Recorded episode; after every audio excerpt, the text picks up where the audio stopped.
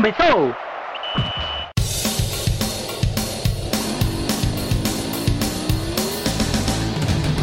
A expansão é pouca, eu só tomo por 10k. Eu sou obrigado a falar que esse programa aqui tá uma porra. Fala muito!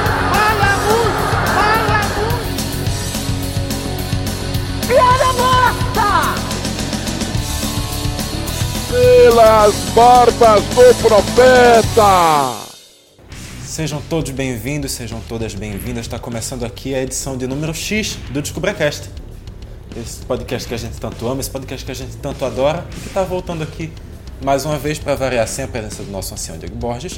Mas, por isso, quem assumiu hoje a apresentação sou eu, Vitor Aguiar, que estou aqui com Iago Mendes, Qual é, rapaziada? com Clis Mangama E aí, pessoal, tranquilo?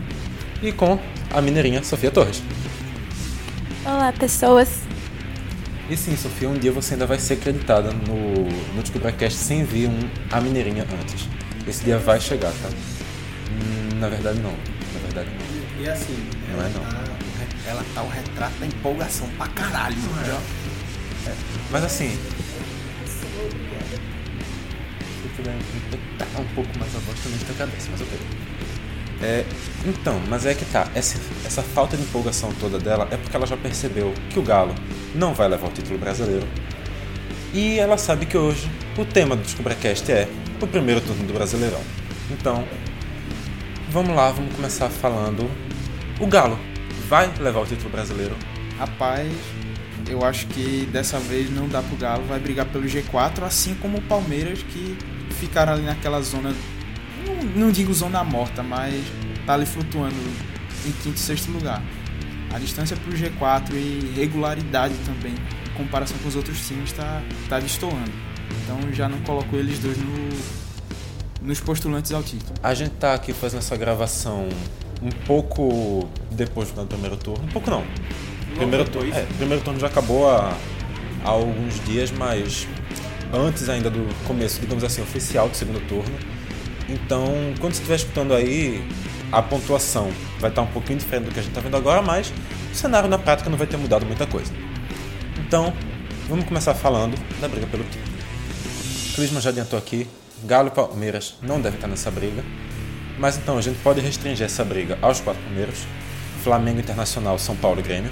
Sim, pelo futebol apresentado e outras características também de cada time, esses são os principais candidatos. E uma coisa que tem me agradado muito é o quanto São Paulo mudou dos últimos anos para agora, com um estilo de futebol totalmente diferente, mais reativo, sem aquela questão do toquinho de lado que predominou nos últimos anos. E agora tá dando certo. Faz uma campanha que me surpreende, que eu não botava essa fé toda, e chega como principal candidato a, a vencer o Brasileirão.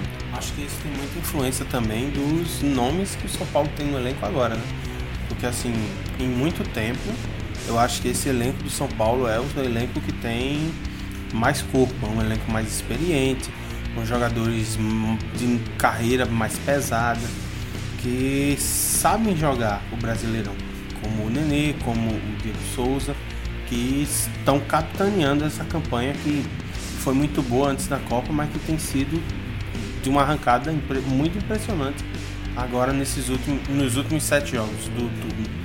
E ainda pode colocar um outro nome aí que na minha visão ainda é mais importante que Nenê e Diego Souza, que é Everton. Encaixou como uma luva no time do São Paulo, principal válvula de escape, de escape do time, ali pelo lado esquerdo. E parece que desde que chegou, até então, na- no momento da gravação desse programa, seis gols e cinco assistências. Ou são cinco gols e seis assistências. Um jogador importantíssimo nesse esquema e o principal diferencial desse, desse time do São Paulo. Além disso, tem o Rojas, que, salvo engano, é venezuelano, Não é equatoriano. é equatoriano, e também se encaixou muito bem no time. Um jogador rápido, de velocidade, com muito drible curto, e que tem tanta uma boa capacidade de finalização como de dar assistência. E que tem ajudado bastante o elenco. Assim, o que é que vocês acham? Até que ponto a gente pode acreditar os altíssimos investimentos feitos pelo São Paulo no início do ano como creditadores desse, dessa boa campanha da, do tricolor nesse início do campeonato. Não, mais do que trazer esses nomes importantes, esses grandes nomes, investir muito, foi que o time do São Paulo encaixou direitinho.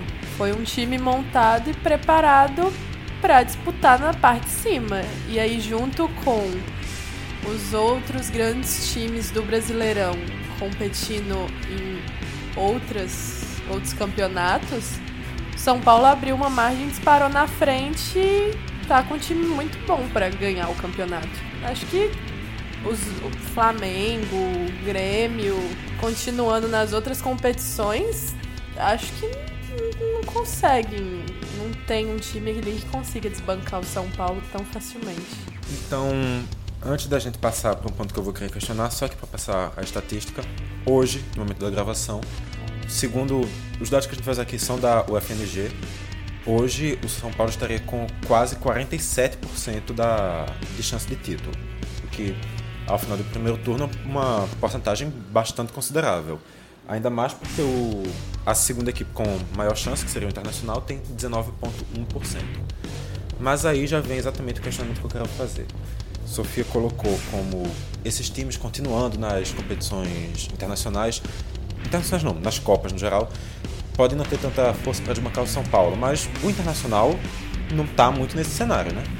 Como é que vocês veem a situação do Internacional?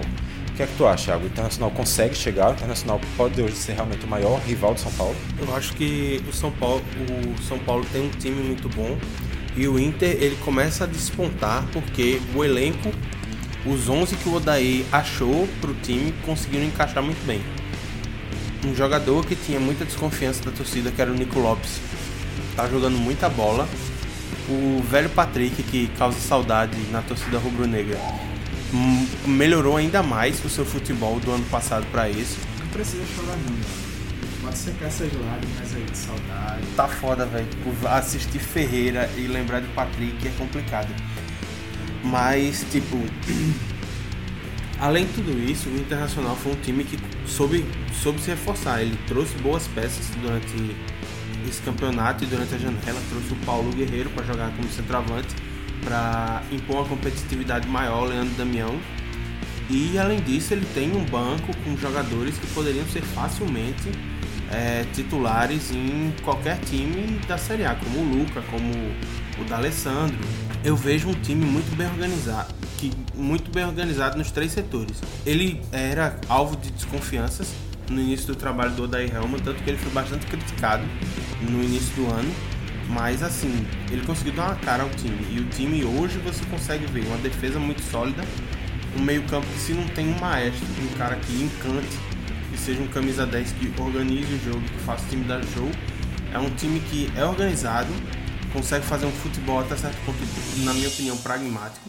Não é um, um futebol que seja atrativo, que eu acho bonito e que me dê prazer de assistir, mas que consegue obter os resultados com muita competência. Mas, Clisman, agora, como o Iago bem lembrou, Guerreiro chega. Tu acha que dá para conciliar o time com Damião, Guerreiro, Nico Lopes, Potker, esse ataque todo estrelado? Tu acha que dá tem o Luca, pra né? o, o Luca, dá pra organizar esse ataque todo? Ou o Odair Helman tá começando a ficar com o time estrelinha demais, vai ter que colocar gente boa demais no banco, pode perder um pouco o controle do time? Essa é a tal da boa dor de cabeça que ele vai ter. É, o caso do Damião já, desde o ano passado que ele chegou ao Inter, não chegou a se firmar realmente como um titular absoluto. Chegou a ter sequência e tudo mais, mas ainda assim não foi aquele titular sem contesta contestação alguma. Nos últimos jogos, o Odair tem utilizado Nico Lopes e Potker na frente, que aí tem dado essa mobilidade ao ataque do Inter e também mantém o, o bom poder de fogo. E aí vão, serão alternativas que ele vai ter de acordo com o adversário. Acredito que vai ser algo que dá para ele gerir sem muito aperreio. E o Inter vai seguir dando trabalho no, no campeonato. Mas assim, a gente já passou pelo São Paulo, já passou pelo Inter. E o Flamengo? Vai ficar só no cheirinho, Sofia? Como sempre, o Flamengo só chega no cheirinho. Por quê? O que, o que impede o Flamengo de, de ir adiante? Ele tá focado nas outras competições. Brasil e na Libertadores também. Apesar de não estar poupando jogador no brasileiro. Mas é aí que tá, e não tá poupando jogador no brasileiro e tá se fudendo também, né? Tá se fudendo nas três frentes. É que, querendo ou não, os caras, tá, não tô sendo poupado, mas eles preferem jogar as Copas decisivas e então tiram o pé. É, dá mais pique nas competições de mata-mata. Já se fuderam contra o Cruzeiro na Copa do Brasil, Na verdade, foi na. foi na Libertadores. Se fuderam com o Cruzeiro na Libertadores. E agora pega o Corinthians na Copa do Brasil. Mas assim, é, eu não acredito tanto a, a eles estarem tirando o pé. A minha visão é porque eu, três competições diferentes, numa sequência tão grande como tá sendo, o desgaste pega, velho. Não tem, não tem pra onde correr.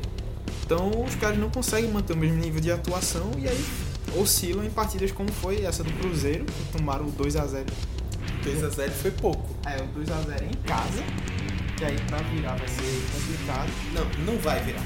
Ah, eu também acho Ali, que não vira ali o mais. enterro já partiu. Se os nossos cálculos estiverem certos, esse jogo é daqui a pouco. Então, fica ligado aí que daqui a pouco você descobre. E aí, Sofia, vai virar? O Cruzeiro vai passar? Semana que vem, quarta-feira que vem. Ah, tá. Eu tô pensando que daqui a pouco. É, pera. Só não tivesse cálculos, tá ligado? Exatamente. É, tá. Pergunta de novo. Mas e aí, Sofia? O Cruzeiro. Você que tá dando sorte pro Cruzeiro. É. O Cruzeiro vai passar pelo Flamengo? Mas a gente tem que ser realista, né? Não, não passa. O Cruzeiro tem um time muito bem encaixado que surpreendentemente tem um ataque que está uma bosta, mas tá conseguindo fazer até bastante gol, vamos dizer assim. E não, o Flamengo não vai conseguir virar o jogo no Mineirão contra o Cruzeiro. Arrascaeta, depois que voltou da Copa, só não faz chover, né? Então, Sofia disse que o Cruzeiro tem uma boa quantidade de gols, mas lembrando que no momento que a gente tá gravando aqui, o Cruzeiro tem o terceiro pior ataque do Brasileirão. Que contrataram o Barcos para ser a solução dos gols do Cruzeiro, depois da lesão do Fred. E quem ainda dá conta do recado quando entra durante os jogos é o Raniel, que na minha opinião já devia ser pensado como titular do time. Uma pausa rapidinho. Você viu no último jogo do Cruzeiro que Barcos pegava na bola, a torcida gritava Raniel, aí mano virou pra torcida e falou: ele não tá nem no banco, porra! Ele, não tá aqui! apontou no banco assim. Na moral, o futebol brasileiro é uma maravilha. É maravilhoso, É uma fase do caralho. Aí na coletiva ele vira e fala que a torcida pode ficar tranquila, que ele não é burro, se ele tivesse no banco ele entrava. Isso logo antes de falar que a torcida pediu o cara e desestabiliza o jogador que tá em campo. Parece que esse barco afundou. É, mas assim, al- algo que importa. A gente tem, então, São Paulo Internacional e Flamengo fazendo um campeonato muito bom. O Flamengo teve uma pequena queda agora, mas não dá pra desacreditar o bom campeonato que vem fazendo. Dá pra dizer que esses três já estão na Libertadores. eu excluiria o Flamengo desse grupo. Porque assim, como o Flamengo tá em muitas frentes, é muito difícil conseguir manter o nível. Ele tá priorizando uma. Ele quer priorizar todas e acaba indo mal nas três. E além disso, eu vejo o, o Flamengo muito claramente numa curva descendente. Enquanto os outros times que estão no G4 estão ou melhorando ou numa fase estável. Por exemplo, o Grêmio, que é o quarto colocado, que está a um ponto do Flamengo no momento desta gravação, ele tem feito, fez uma sequência boa de vitórias, até mesmo jogando com o time reserva, porque estava preocupado com a Copa do Brasil, a qual já foi eliminado, e com a Libertadores, que enfrenta o Estudiante, o Estudiante não, que enfrenta o não, o Estudiante foi o Santos que jogou. Então é o Estudiantes. Que jo- é. E assim, o Grêmio pega o Estudiantes, acredito que daqui a pouco também. E assim, é o principal foco. O Renato já disse que o principal foco é a Libertadores.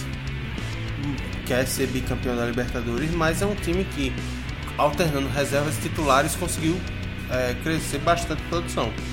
Eu particularmente fiquei bastante surpreso com o nível do futebol do Grêmio, que mesmo perdendo para mim o seu principal jogador, que era o Arthur do Barcelona, conseguiu tipo, se manter num nível de futebol que, na minha opinião, é o mais agradável de se assistir no Brasil atualmente. E consegue se manter competitivo em todos as, os certames que disputa. Mas você está sendo uma criança muito mal educada, Iago. Eu perguntei se os três já estavam na Libertadores.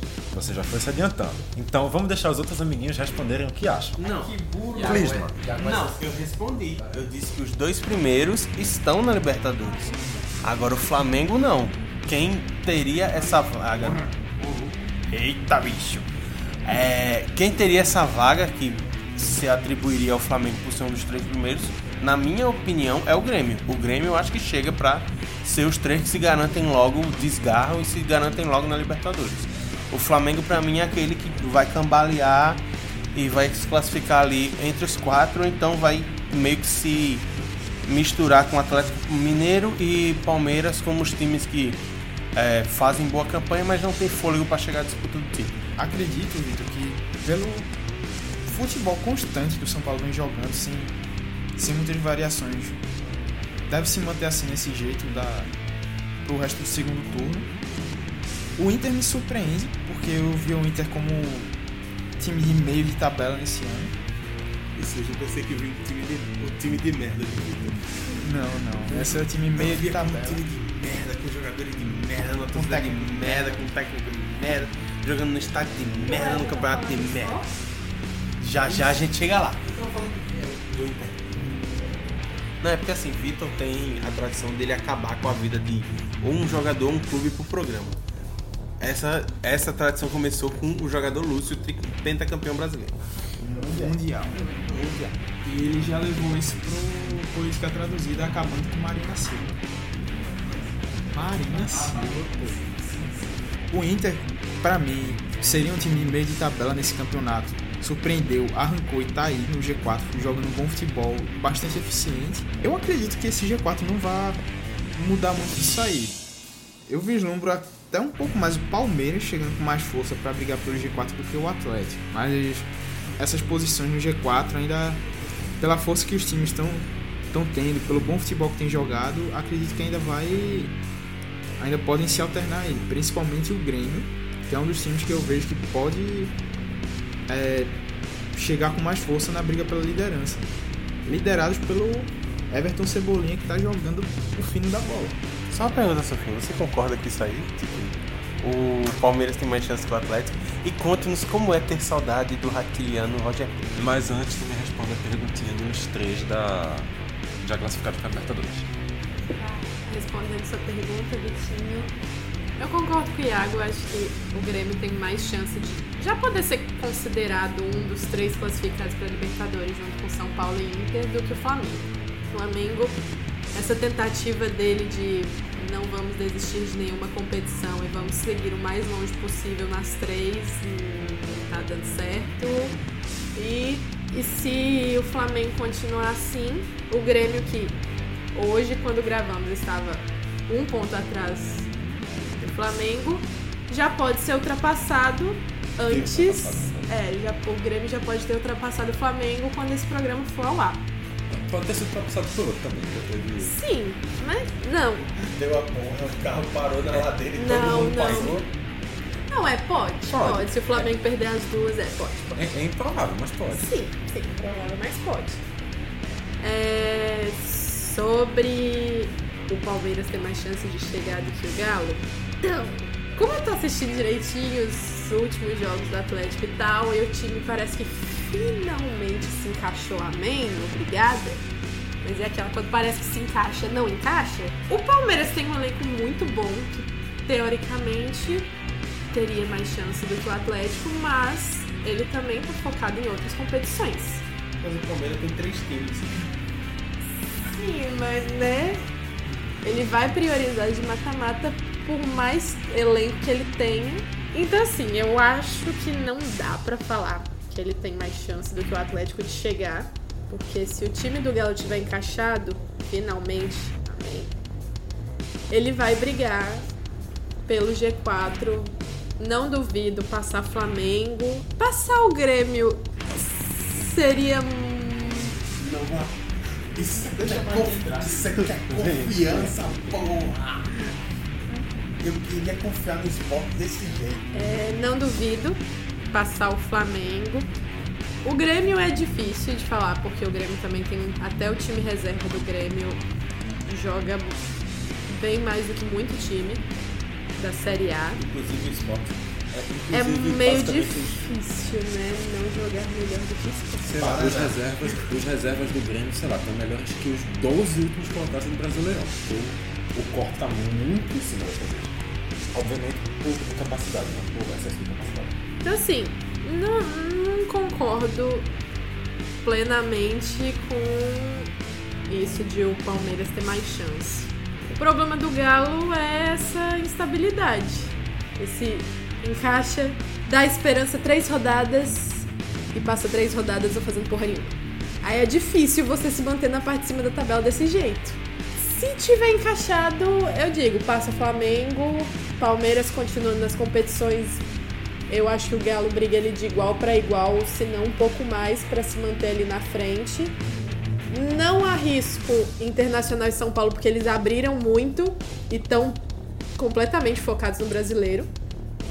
E o Grêmio é aquela. hum, não vou arriscar também. E o Roger Guedes? Tá lá, bom. Falta, né? Então, o Galo tem o melhor ataque da competição. Eu não posso reclamar muito dos gols. Nove dos gols do melhor ataque da competição foram do Roger em pouquíssimo tempo. Tirando ainda as assistências. É, mas o Galo tá mantendo um ataque, pelo menos tá fazendo gol. Então não posso reclamar muito, não. Estaria mais feliz se ele tivesse continuado no time no nível que ele estava? Sim, estaria. Mas reclamo do que eu tenho, não. Obrigada. E Então agora a gente fechou, digamos assim, o primeiro escalão do Brasileirão, né? o Palmeiras? Tem que falar do Palmeiras. O né? Palmeiras tem o mesmo número de pontos Luiz que o Galo. Felipe Scolari, técnico do 7x1. Então, com a chegada de escolar, o Palmeiras renasce e renascendo pode chegar até onde? O Palmeiras ganhou um grande encaixe defensivo. Se eu não me engano, tá cinco partidas sem tomar gol. O zagueiro que eles contrataram junto ao Milan, o Gustavo, Gomes, é muito bom jogador. Vi a partida do Palmeiras com Vitória e assim, eles. Não que o Vitória seja um grande referencial ofensivo, mas assim, ele. Ele sobrou, sobrou em campo comandando a defesa. é, jogou muito bem. E eu acho que a tendência do Palmeiras agora é uma, tendência de crescimento, porque assim, Ainda mais com o crescimento que o Bruno Henrique teve.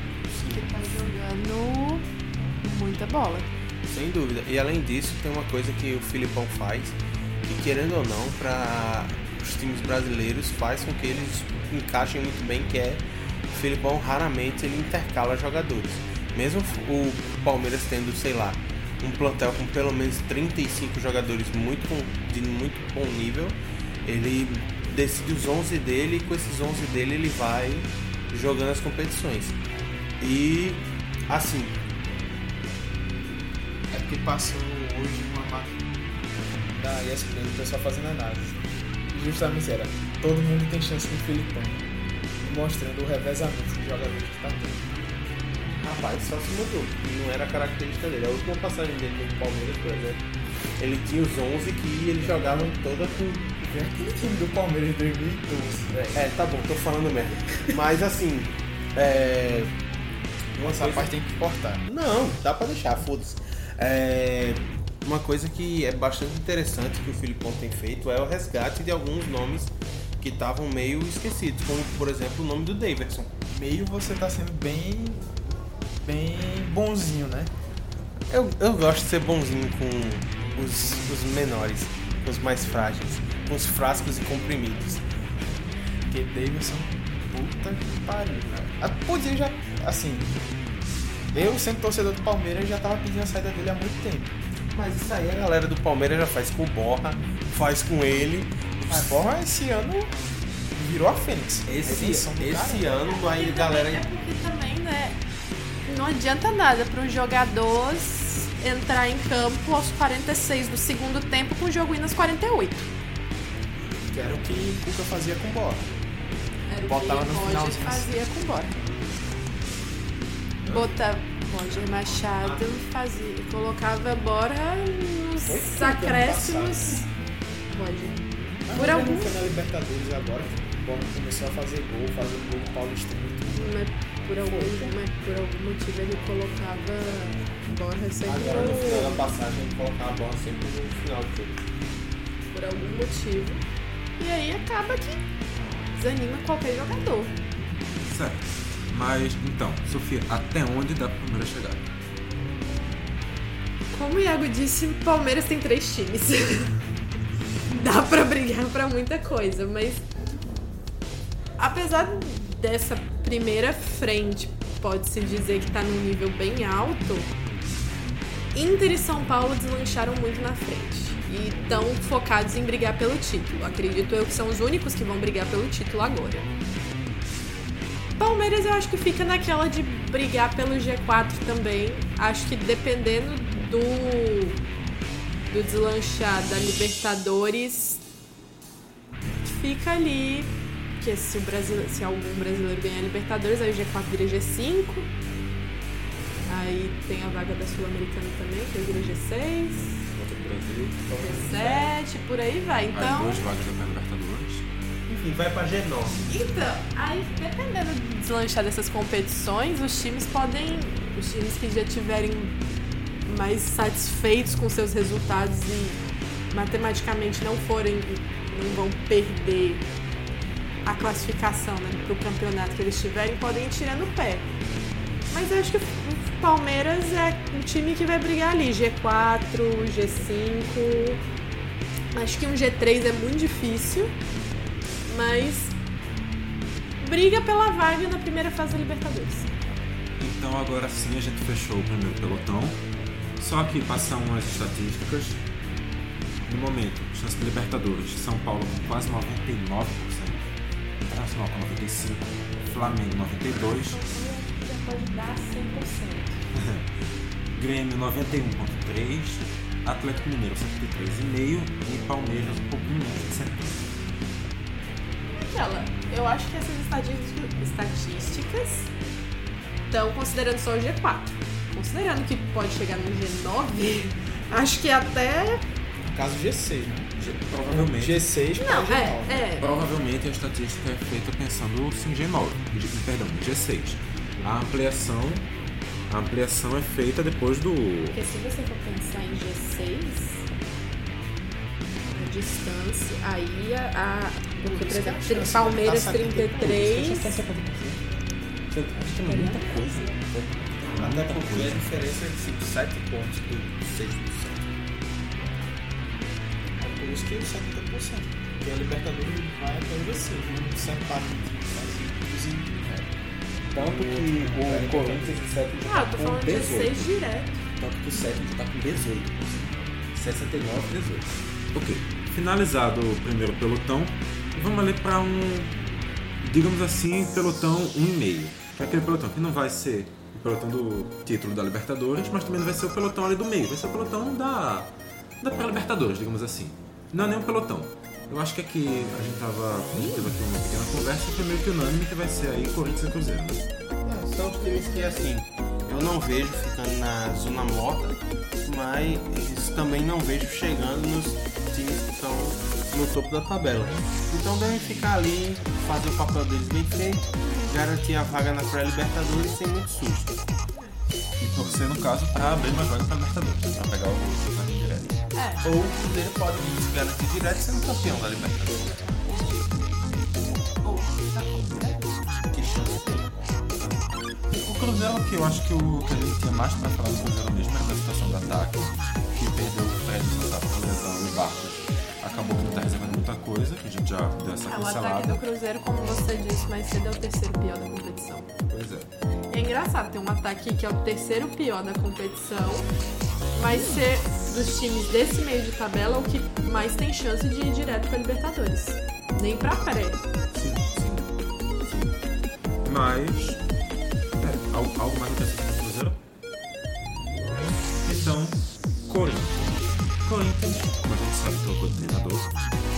O Carilho pegou seu aviãozinho, foi pra Arábia Saudita e deixou aqui o. Deixou aqui o Osmar Loss, que tá sendo bem loss o rendimento dele, né? É mais que É, cai de o campeão do brasileiro pra o que foi o Corinthians deste campeonato.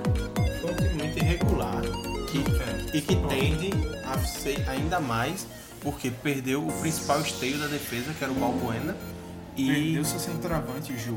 perdeu o jogo, contratou o Roger que não emplacou, o Romero que era um dos destaques do time no ataque também não, não viu boa fase. Eu discordo da parte do Romero. Realmente eu acho que o Corinthians tem uma perda muito grande.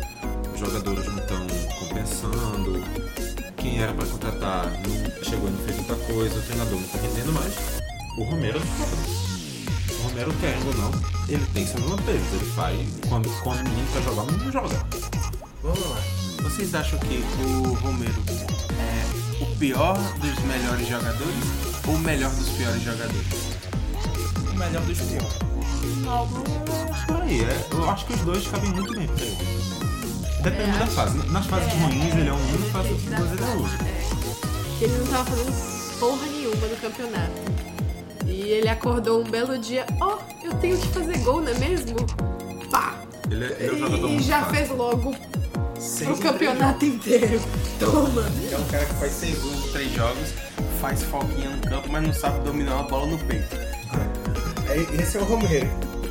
Mas então o Corinthians é isso também, vai ser aquele É. timezinho ali que vai rezar pra abrir vaga pra tentar pegar a sua, mas também não. Acho que não tira mais desse time. E outra também, é exigir demais querer que o Corinthians tivesse o mesmo desempenho que outro técnico, ainda com um time que já era enxuto no ano passado.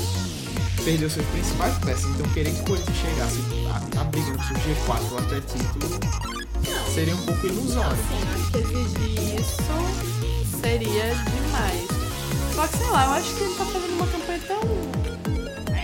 tão. Não era pra se imaginar tanto, mas também nem tão pouco, sabe? Eu acho que o, o ponto é esse. É, É uma tá campanha meio picolé de chuchu ali. tipo. Não chega a ser tão pouco porque tá sétimo.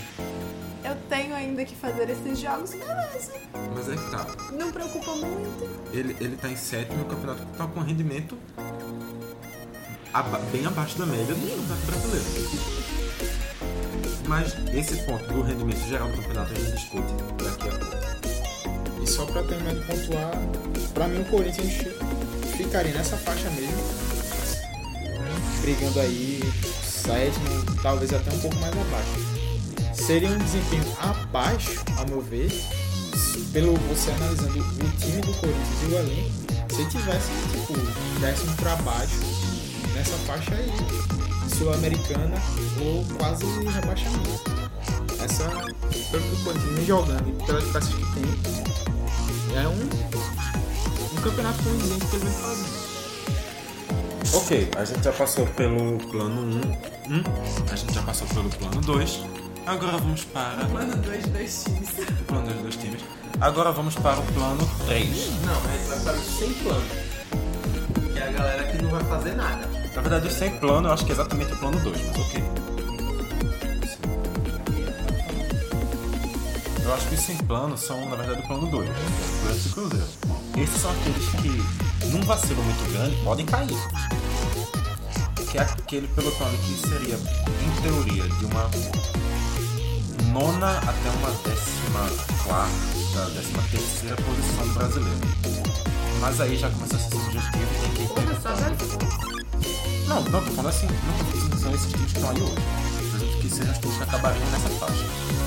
Nono pro décimo sétimo, por exemplo, são quatro pontos de diferença. Tá, tá tudo muito colado, então aí vai ter que ser né, olhando pra pontuação, olhando pra que vocês acham que o time vai chegar. Então seria ó, nono, décimo, décimo primeiro, segundo, terceiro. Vamos cair cinco times. Não é mais fácil falar os que a gente acha que vai cair, os que a gente não falar, os que a gente não vão fazer Eu quero ir pelo difícil, pra gente seguir a ordem da tabela. Eu quero ir pra casa. Não vai acontecer por ordem. Beijo pra vocês. Vamos lá. Cinco times que vocês acham que vão ficar, que não vão, desse meio aí, que não vão entrar pra essa briga. Começando por você, Thiago Mendes. É, Então, eu acho que assim, desses times que estão ali na zona do vacilo, é, como o Vitor convencionou chamar, com a história de um vacilo pode cair, eu acho que o Fluminense não entra na briga pro rebaixamento. Porque, assim, é um time limitado, é, mas é- tem um cara que quando a bola pega, bate no pé dele, ele resolve. Então, o Pedro Queixada é tipo o centroavante clássico. É o cara que pega a bola e vira pro gol. Faz, sabe fazer gol. Sabe fazer gol de cabeça. Bate muito bem na bola. Sabe fazer o drible curto pra se livrar Sabe fazer curto, Sabe, sabe fazer giro. Então eu acho que o Fluminense ele não briga por rebaixamento. Até o momento que o Pedro saia. Se o Pedro. É muito provável. O preto do prédio, preto é preto. É, é muito improvável imaginar que ele vai sair agora, mas caso o Pedro não fique no, no Fluminense, eu acho que o Fluminense começa a perigar muito mais nessa história. Eu li uma matéria do Fox Sports hoje, data da gravação deste programinha, e já tem clubes de grande expressão de olho nele. Um deles é o Milan. O Milan já, o Milan já tá sondando, já tá querendo ele e não só ele, como também o Paquetá e o Rodrigo Caio, que é uma filial da seleção brasileira. Mas aí que tá, dois pontos. Primeiro, o Milan é um clube de expressão. Segundo ponto, é, ainda assim a negociação poderia ser provavelmente para o final do ano, né? Ele ficar aqui até o final da temporada. Então, por essa, o Fluminense se salvaria. E diga-se de passagem, eu particularmente só não indico o Fluminense como um dos clubes na briga pela queda por causa do Pedro. Agora, o milanista na mesa, por favor, defenda o seu time. É um pouco demais de prepota- prepotência e arrogância que juntos viram uma prepotência da sua parte. Fala que o Milan não é grande, entre outras coisas, mas eu não vou me ater a isso aqui nem usar palavras de baixo calão pra, pra lhe ofender, coisa que eu já faço diariamente. Desculpa, eu sei que a comparação que eu vou fazer agora é muito pesada, mas pra mim, o Milan tá numa situação que hoje ele é que nem o Vasco na Europa. A comparação que eu faria hoje é essa. Que susto por um momento, achei que você ia falar que o Milan era tipo esporte. Não, não, aí eu, eu não faria essa ofensa ao Milan. Eu não faria essa ofensa ao Milan. Porque tá. Falar que era muito legal, mas desculpa. Forte, Ainda assim, é, vejo que tá melhor do que o Vasco. Porque o Vasco tá perigando agora de não fechar as contas e praticamente quebrar. Então, vai, não tem ninguém que, com- que compre. Mas aí é que tá. É a comparação do cenário brasileiro com o cenário italiano, né? Até porque, convenhamos, os chineses lá do Milan também deram seu calote, né? Caralho, nós saímos de Pedro ao nome muito importante do Fluminense para o Vasco vai quebrar, o Milan é, é- é grande ou é pequeno. Porra, eu quero ir pra casa, vamos. Já que Sofia tá com tanta pressa, vamos voltar aqui algo além do Fluminense. Outros quatro times. Outros quatro times. Eu colocaria também o Santos, que deve melhorar bastante com a chegada dos reforços e o encaixe do time. Acredito que o Brian Ruiz, junto com o Carlos Sanches, o Derli Gonzalez e o Rodrigo. O Rodrigo não, o Rodrigo vão conseguir fazer com que esse time engrene e saia dessa zona de confusão. O Santos, no momento desta gravação, tem 21 pontos e está na 13 terceira colocação no campeonato.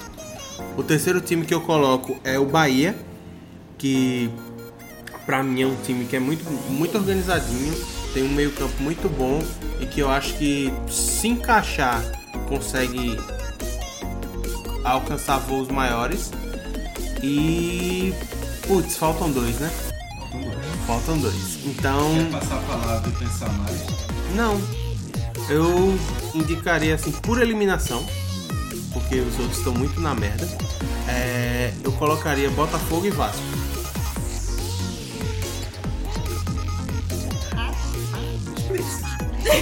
Porque assim, eu vejo Botafogo e Vasco como, como time com.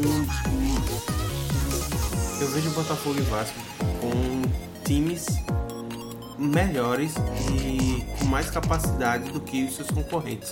Como por exemplo, Chapecoense, que pra mim é a pior chave que eu já vi. É, o esporte que só. É o pior esporte que eu já vi. Não, não é o pior esporte que eu já vi, mas é um esporte que só Jesus salva. E olha que Iago nem acredita em Jesus. E olha que eu nem acredito. Não, eu acredito na figura de Jesus na pessoa física, não na figura com CPF divino. Mas é. O Vitória tá muito na merda também. O Ceará, a rapariga do Nordeste, eu acho que. Abra... Abraço, Pedro. É... Eu acho que assim, o ciclo Lisca doido, todo mundo sabe que já tem, tem prazo de validade. E assim, já tá perto desse prazo vencer. E quando, der, quando dá 3, 4 jogos, ele começa a arrumar confusão no vestiário, a turma bota pra fora e o time tende a decair de novo. Tá, mas o ponto são os que ficam. Então, E tem, o Para... e tem o Paraná que já caiu. Botafogo. já respondeu duas vezes. Não, calma. Botafogo e Vasco, então, é por eliminação total. Botafogo e Vasco é assim, pelo nível baixo do campeonato, eles dois são os que vão conseguir botar a cabeça pra fora da briga contra o rebaixamento. Certo. Então, Clipson Gama indica cinco. É, então, coloco primeiramente o Santos, que deve finalmente se encaixar com esses reforços que estão chegando. Cuca tá aí também. Tô inventando É. o Cucabol. Exato. Fluminense, justamente o mesmo motivo que todo mundo aqui acha, por causa do Pedro. É, coloco também aí o Atlético Paranaense. Eu vejo como um time que vai se recuperar e vai sair dessa, dessa zona de rebaixamento. Bahia é meu quarto time que se salva. Porque tá organizadinho, tá com Gilberto cara de pombo fazendo gol de tudo que é jeito. Esse é o cara de pombo, o Richardson é que faz a dança do pombo. É diferente. E também tem Iago que imita um pombo aqui. Até o papo do pombo assim, bem avantajado. Vocês sabem qual é o herói que veste. Vocês sabem como é o nome do pombo que veste uma roupa vermelha pra virar herói? O Dead Pro. É velho para nós, mas não para os adultos. E essa é uma homenagem ao nosso grande, querido e amado e idoso Diego Borges. É com você que É, eu, o quinto time que se salva nesse meio. Tá bem difícil colocar. Acredito que um dos cariocas, ou Vasco ou Botafogo, não. Tá bem difícil porque o Botafogo vem mal e o Vasco também tá numa bosta, numa draga horrível. O Botafogo, vem mal e o Vasco Nem vem mal. É aquela, Sendo nós que o Vasco temos ainda tem uma bosta e uma draga à horrível. queda do que candidatos a mente tabela. Mas aí eu vou colocar o Botafogo como se salvando e o resto vai estar brigando lá diretamente pelo rebaixamento. E se for pra adiantar já o, o meu Z4, Eu Calma, calma. o Thiago já adiantou dele. Eu, não adianta- eu disse que o Paraná caía. Ele adiantou Ele dele porque ele é vacilão. Ceará, Eu disse Nordeste. Eu disse que o Ceará ia brigar. Mas eu disse que rebaixado atualmente é o Ordem Paraná. no tribunal. Ordem no tribunal. Pensador que manda aqui. Sofia Torres, com você. Indique cinco. Nossa. Que rebelde. Então, tá. É, o 5 eu acho que fica ali no meio de tabela. Fluminense. Não só tanto pelo Pedro, mas porque no início do campeonato ele deu uma disparadinha ali do Z4 que eu acho que deu- foi uma gordurinha pra ele se salvar. Ou seja, o Pedro deu um gordurinho pro Fluminense. Pedro não tem gordura. Tem que pra caralho. É, o Bahia. Eu acho que tá um time encaixadinho. Não, não vejo brigando pra, ali no Z4. Santos. E se arrumando ali, os reforços chegando, encaixando bonitinho. Vai se afastar. O Botafogo. Eu acho que também se salva. E aí, minha última opção é aquela. O Atlético Paranaense, eu acho que consegue sair da zona, mas se continuar do jeito que tá, fica perigando ali, fica nesse entra-sai, entra-sai. E aí eu fico nessa dúvida entre ele, que no momento dessa gravação está na zona mais próxima de sair, E o América que está fora, mas vem decaindo e é aquela, se não mudar agora, só vai. Mas aí tá, eles já tiveram uma mudança muito recente, né? Mais ou menos. Adilson Batista, técnico especialista em queda. Vamos, pera aí, errada? rapidão, que eu acho que a merda cobriu. Cobriu não, pô, isso é só. Ah, tá de boa. Então, pode ter sido até uma mudança errada. Eu não gostei da contratação, mas fazer outra mudança agora tão em cima também não é uma decisão inteligente, não. Cara, decisões Nunca é uma inteligentes. decisão inteligente. Decisões inteligentes não são especialidade do futebol brasileiro. É só ver o Exatamente. Santos. Os caras deixaram o Jair Ventura trabalhar durante o recesso inteiro pra demiti-lo no jogo depois do recesso. Então, América ou Atlético? Mais Atlético. Atlético feito. Os meus são Fluminense, por causa do Pedro. Ponto. Não é por causa. Quando? Não, gordurinha, não, Pedro. Ponto final. Santos, pelo menos tudo que já falou, os reforços, Cuca, blá blá blá blá. O Atlético Paranaense, porque eu acho que o time com o novo treinador, alguma coisa do lado. Nunes, isso. O Thiago Nunes. O time não se arrumou, mas o time melhorou um pouquinho e, convenhamos, qualquer melhor um pouquinho já acaba se destacando nesse, nesse meio tão baixo. Assim, a última partida do Atlético Paranaense que eu assisti foi a que eles fizeram pela Sul-Americana. E assim, o time deu baile na Argentina. Eu assisti. Penharol lá no Penharol no Uruguai. Muito bem, obrigado, Clisma. Foi o Penharol no Uruguai, os caras deram um baile no Penharol. Ganharam por 4x1. Assim, sobrando, com vaga pra bem mais. É. Deixa a carequice. É, mas eu acho que esse, time tem, tem um, um grande espectro de, de crescimento. É, eu, eu, eu, eu, eu. Concordo, acho que, acho que é por aí. Concordo, acho que é por aí. Realmente indico o Atlético como o terceiro desses cinco. Bahia. Assim, vocês disseram que o Bahia é um time arrumadinho. Eu não acho o Bahia um time arrumadinho, não. Hum, O Bahia é um time que tem um ataque interessante, principalmente depois da saída do Kaique. Mas é o time ali. Time que vai dar pro gasto, não um time arrumadinho, um time que dá pro gasto. Eu não colocaria nada além disso, Bahia. Não, palavras duras quando chegar ao Paraná, tá? Espera chegar ao Paraná. É, e o quinto, eu sinceramente não consigo ver nenhuma lógica em se fazer uma comparação entre Vasco e Botafogo. Porque pra mim o Vasco tá quilômetros e quilômetros abaixo. Não por méritos do Botafogo, diga-se de passagem. O Botafogo realmente tá com limitações, mas pra mim o time também tá, tá mediano ali, tá? Tá dando pro gasto, que nem o Bahia. Então, pra mim o Botafogo também fica sem grandes méritos, sem grandes méritos.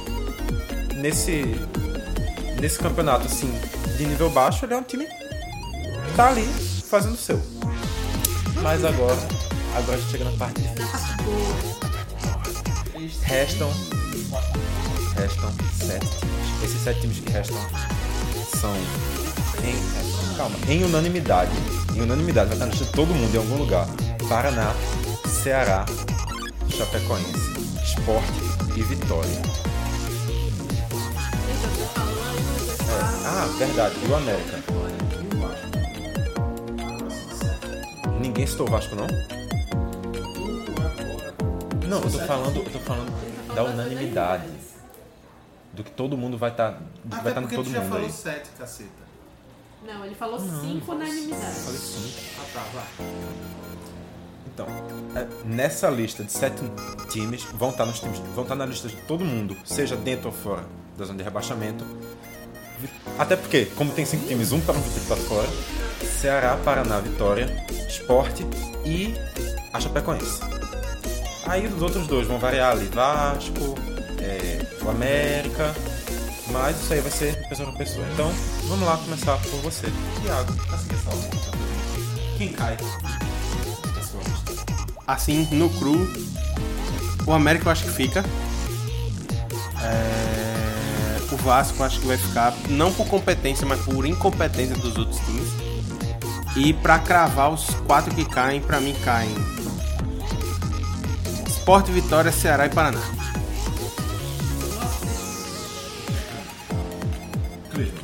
Então, dessa forma, a Chape se salva, mas também por, muito mais por incompetência dos outros do que por competência própria. Assina embaixo com o que o Iago falou. É, acredito que vai ser mesmo Esporte, Vitória, Ceará e Atlético Paranaense. Atlético Paranaense? Atlético Paranaense e Paraná. Perdão. E outra questão, que o Vitória vai despencar desse 17 aí. Hoje é o 17 na- no momento que a gente tá gravando, mas pela má campanha, pela, pela pequena curva ascendente do Ceará com o Lisca doido, acredito que o Vitória vai brigar lá pra não ficar na lanterna. É bem isso mesmo. Z4, Vitória, Ceará, Paraná, Esporte.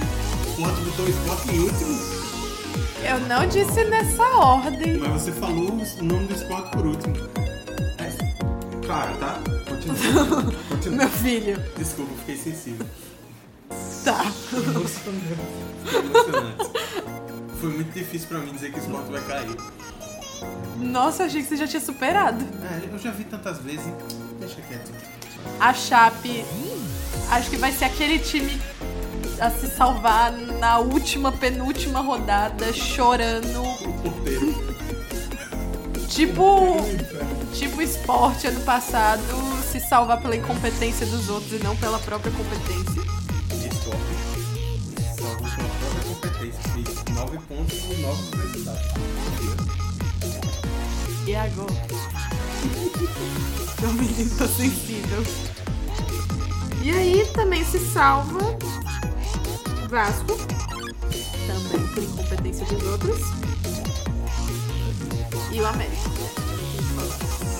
Bom, então você eu vou discordar. Eita. Gente, desculpa, eu nunca que vou conseguir imaginar que essa Chapecoense vai ficar.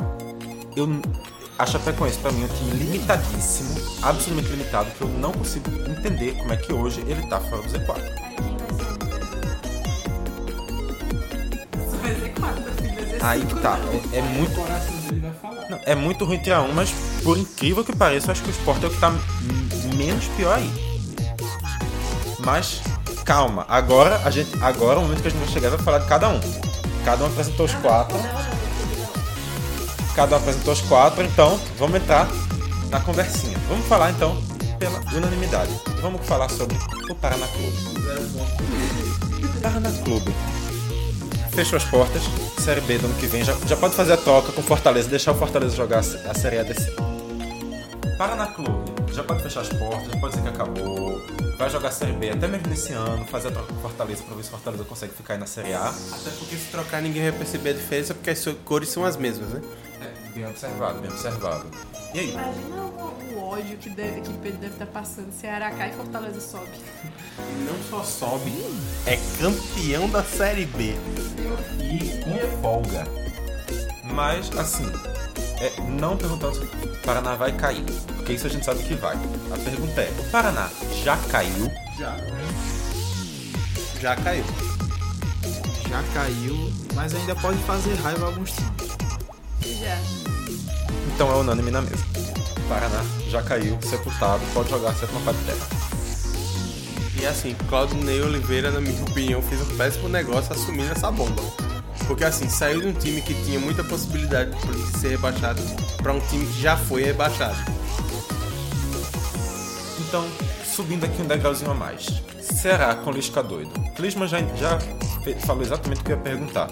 Clisman já disse que acha que com Lisca doido o time pode ali ganhar umas posiçõezinhas. O que é que vocês acham? Eu acho que assim, a ascensão, como a gente já teve experiência com o Lisca aqui em Pernambuco, a ascensão que o Lisca dá aos times tem prazo de validade.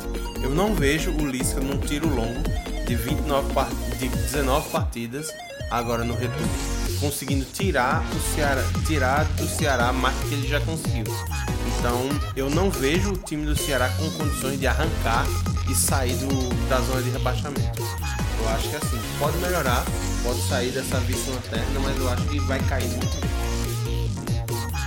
Também a, a missão do Ceará é complicada pra caramba.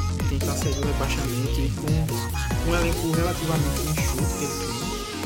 Mas o que o Lisca tá fazendo lá é, é realmente é um negócio grande, dá pra se dizer assim, porque o Ceará, que não tem uma defesa nível Série A, digamos, por, se você for analisar as peças individuais. Mas, desde a chegada de Lisca, o Ceará tá tomando muito pouco gol e já se tornou a nona melhor defesa do brasileiro. Então, não tem defesa de Série A, até porque tem o Samuel Xavier, né? Então não dá pra ajudar muito. Mas então, vamos passar aqui para outra pessoa que também tem rage no Samuel Xavier. Ceará. Não, é. Pode ganhar umas posições, pode fazer raiva em outros times, mas sa salvar do rebaixamento. Eu acho que poderia salvar do rebaixamento realmente se não fosse o Lisca. O Lisca é o cara que vai conseguir tirar o Ceará da vice-lanterna, mas não da zona. Pronto, agora vamos ali entrar no Vitória, que eu acho que também é, é outro nome que a gente já considera. O Vitória. Não pela, pelo, pela tabela, mas o Vitória pelos últimos jogos. Já dá pra declarar pelos últimos resultados como rebaixado. Eu acho que o Vitória tem uma chance se conseguir melhorar a defesa, porque é um absurdo um time que tem de média dois gols tomados por partida num turno de Brasileirão. Então, assim, a defesa do Vitória é o calo do time. O time até faz gols, mas ele sofre gols com uma facilidade gigantesca. Você vê os times trabalharem pouco a bola e o Vitória muitas vezes até em seus domínios conseguir se impor, pressionar o jogo e levar gols bobos por falha da defesa. A lá Santa Cruz em 2016. Chegava grafite, o que no qualquer outro lado metia gol, mas aí tomava dois. Não, eu acho que o Vitória consegue ser no extremo. Eu, eu acho que o Vitória consegue ter um ataque mais produtivo e uma defesa mais falha. Não, não falo em questão de números, mas pelo menos no, no- na funcionalidade em campo. Por exemplo, naquele campeonato Santa Cruz tomou foram 64, foram 68 gols, não lembro agora. E a Vitória já tá pertinho disso. Se fizer a mesma quantidade de sofrer os mesmos 39 que sofreu no primeiro turno, já passa Muito pior. É. E questão do ataque, o ataque do Santa Lê foi 40, fez 45 gols naquele campeonato. O Vitória 20. Pra Já. você ver como é que são as coisas. É, o Vitória um, levou quase o dobro de gols do que fez. E é um dos ataques das posições mais baixas, um dos ataques mais positivos do campeonato. O Vitória tem um ataque por si só bastante razoável. Mas, ainda assim, o. Recuar. Vitória já está rebaixado pelo desempenho dos funcionários. É difícil falar que já tá rebaixado, porque falta muita rodada ainda. Não tá apresentando futebol bom pra sair da situação que tá. Mas é aquela, como a gente tá falando, o nível de quem tá ali embaixo brigando pra não cair também não ajuda muito. Então é aquela, falar que já tá rebaixado, não vou falar. Mas posso falar também se continuar do jeito que tá, cair. Linha Então, vamos agora entrar para o ponto que, causou discordância por culpa minha. Não. Iago, por que esporte cai e Chape? Porque eu vejo o time da Chape ainda com um potencial de crescimento maior do que o time do esporte. O esporte agora com o Eduardo Batista, que inclusive foi comentado na ESPN, que de maneira falha que havia sido um retorno do Nelsinho e não um, um novo treinador. Acho que só viram o sobrenome e disseram que era o mesmo cara. É, mas eu vejo o time da Chape ainda com mais potencial de conseguir brigar, de conseguir lutar pelas vitórias. O time do esporte ele caiu numa fase que ele é um time inerte.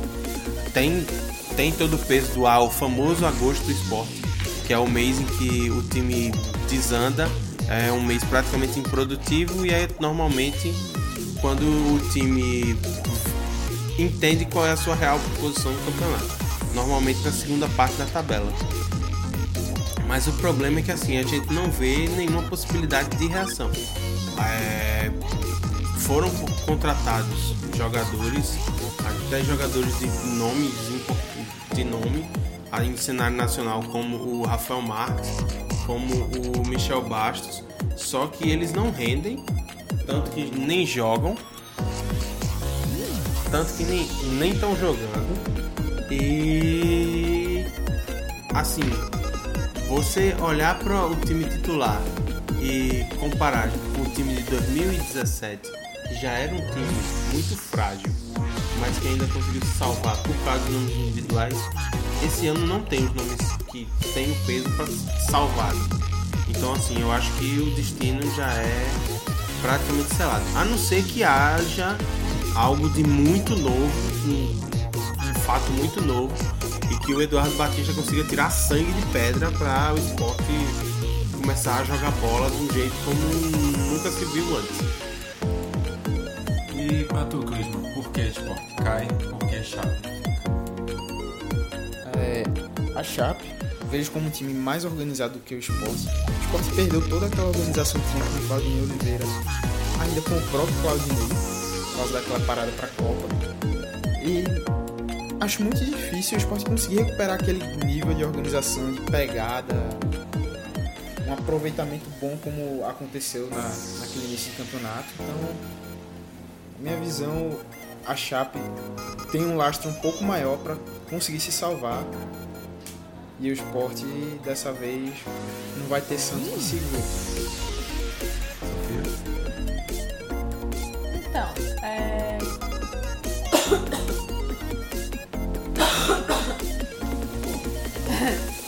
Realmente, o comentário foi muito bonito, me deixou emocionado. É, como eu disse, eu já achei que ano passado o esporte se salvou mais por incompetência dos outros do que por competência própria. Esse ano, os outros times estão sendo também extremamente incompetentes, estão ali brigando pelo, pra não cair e tal. Então, mas o esporte tá conseguindo ser ainda pior. Tá nove jogos seguidos? De 27 pontos, só fez dois. No dia dessa nossa gravação. Pode ser que o, pode ser que o cenário tenha mudado quando a gente. Pode ser que tenha perdido os dois jogos ou ganho os dois jogos, né? Exatamente. Mas. E no que, é que vocês acreditam mais? Empate ou derrota? Eu, eu diria um empate ou derrota. Sofrido.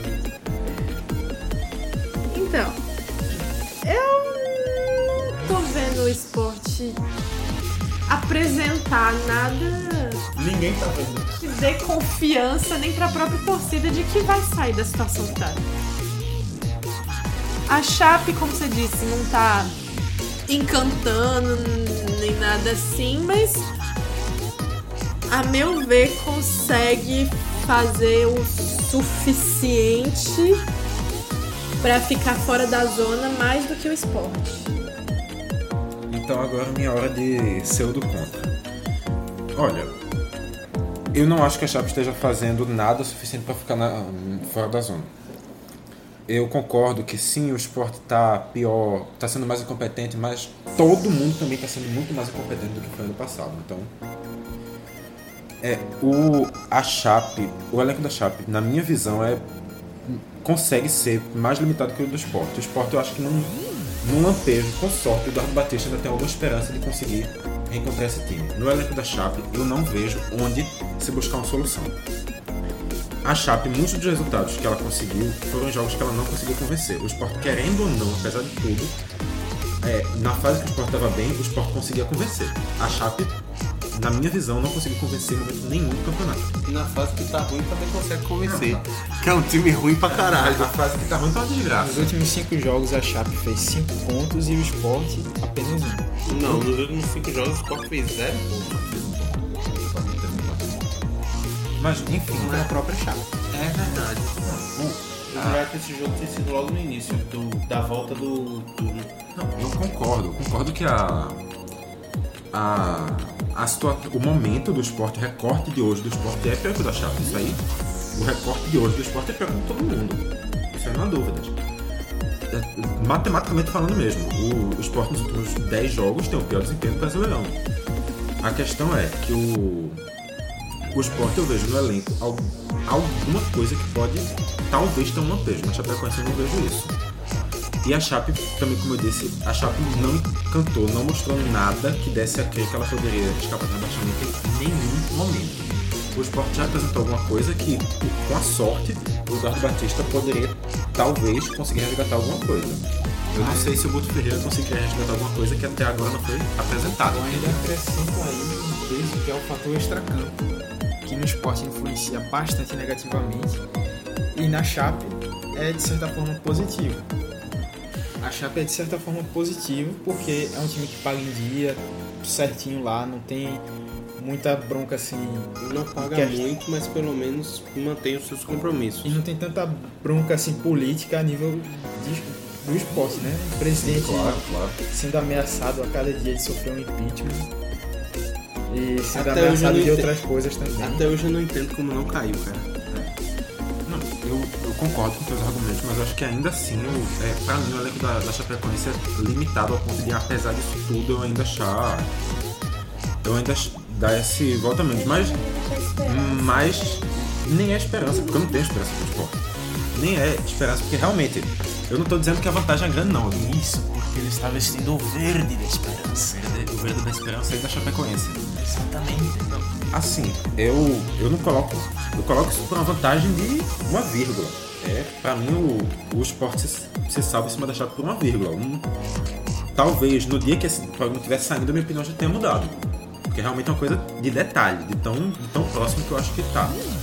É uma coisa definida no, no trecho, assim como no final, no final, eu acho que essa última vaga vai ser definida realmente na, no, no vacilo. Porque um vacilo do esporte, um vacilo da chapa, até um vacilo maior de alguma equipe que está um pouco mais acima, vai acabar indo embora nessa história. Então, para fechar, última pergunta.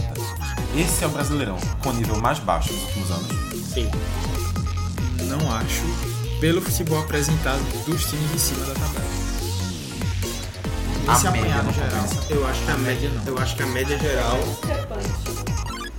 é o mais discrepante e pra mim a média geral é a média mais baixa dos últimos Não, é anos. porque, querendo ou não, tem, a gente pontua aqui mais gente com probabilidade de brigar nessa parte de baixo do que na parte de cima. Porque os times que estão em cima tem aqueles dois prováveis campeões, o, a galerinha do resto do G4, G6.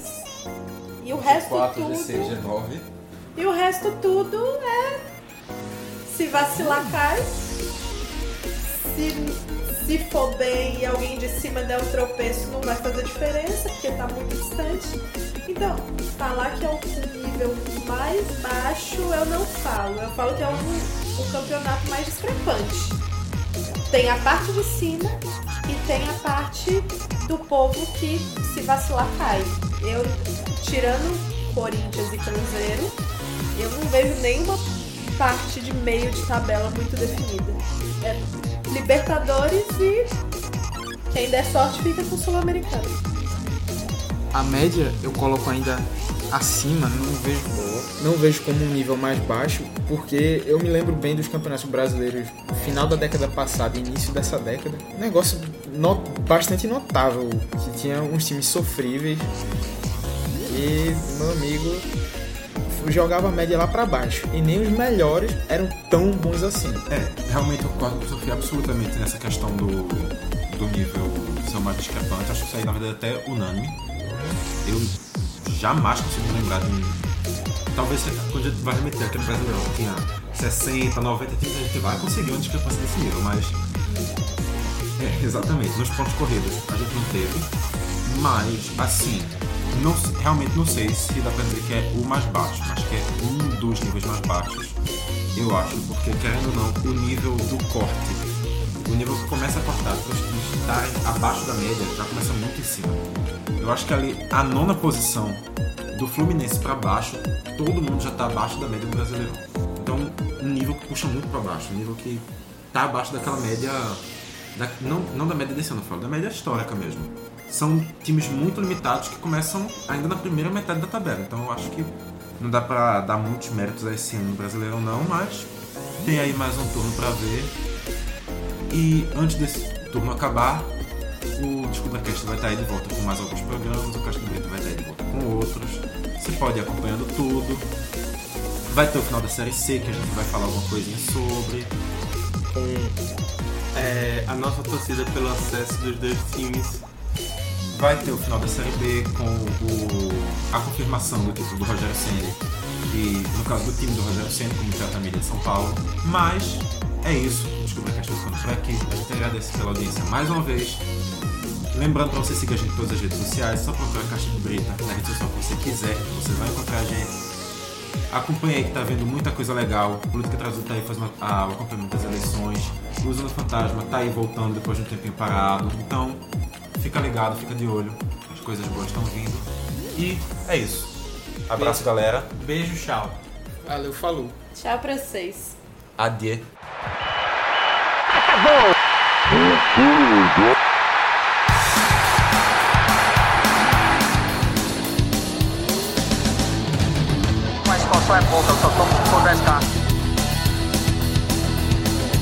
Eu sou obrigado a falar que esse programa aqui tá uma porra. Fala muito! Fala muito! Fala muito! Piada morta! Pelas barbas do profeta!